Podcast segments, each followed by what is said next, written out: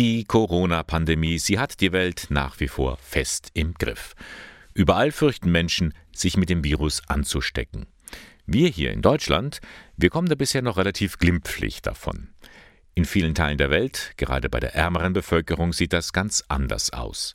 Das beobachtet auch Oliver Müller, Leiter des katholischen Hilfswerks Caritas International. Wir hatten das eigentlich noch nie, dass nahezu alle Länder der Welt gleichzeitig unter so einer Pandemie leiden und uns erreichen in diesen Tagen auch Hilfsanfragen aus allen Ländern. Wir haben 81 Projektländer weltweit und die Not insbesondere bei den Menschen, die ihren Lebensunterhalt jetzt verloren haben, ist sehr, sehr groß. Die Hilfe, die geleistet wird, besteht aus zwei Teilen.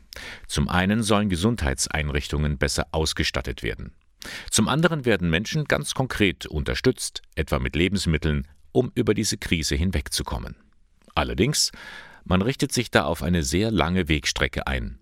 Absehbar wird es kein Leben nach Corona, sondern nur ein Leben mit Corona geben. Wir haben extrem hohe Infektionszahlen in Lateinamerika.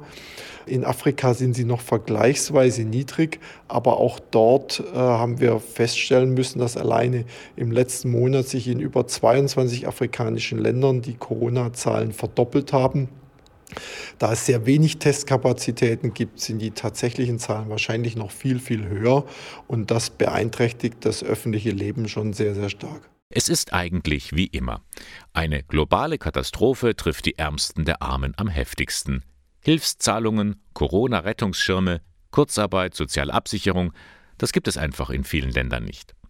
Umso mehr hoffen die Menschen und die Helfer, dass sich die Weltgemeinschaft solidarisch zeigt, sagt Silvia Kromm, vom deutschen Verein Don Bosco Mondo. Es ist kein Spendeneinbruch in dem Sinne spürbar, aber natürlich sind die Menschen auch zum Beispiel hier in Deutschland sehr mit sich selbst und ihren eigenen Zukunftssorgen beschäftigt. Trotzdem ist es unsere Aufgabe, auch weiterhin hier den Appell an die Menschen zu richten, dass man nicht darüber vergisst, dass es anderswo den Menschen noch sehr viel schlechter geht die Armen nicht vergessen.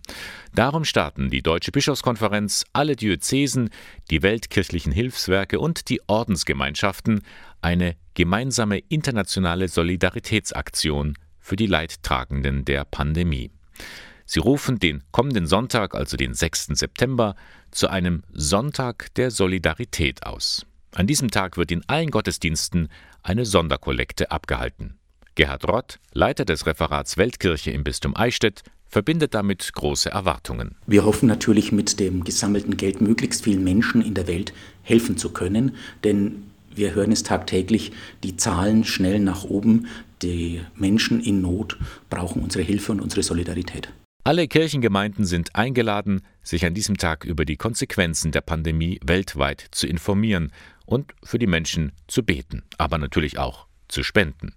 Das Geld wird dann über die weltkirchlichen Einrichtungen verteilt. Im Bistum Eichstätt zum Beispiel an die Partnerdiözese im indischen Pune. Dort sind es ganz viele ehemalige Tagelöhner, die jetzt aufgrund der Corona-Pandemie keinen Arbeitsplatz mehr haben und die kein Geld verdienen und so auch nichts für ihre Familien zum Essen kaufen können. Die brauchen jeden Tag Versorgungs-Lebensmittelpakete und wir haben da mit unserer, unseren Partnern in Puna zusammen ein Paket geschnürt, sodass sie dann für acht bis zehn Tage zu essen haben. Der weltkirchliche Sonntag der Solidarität am 6. September in allen katholischen Gottesdiensten mit der Corona-Kollekte.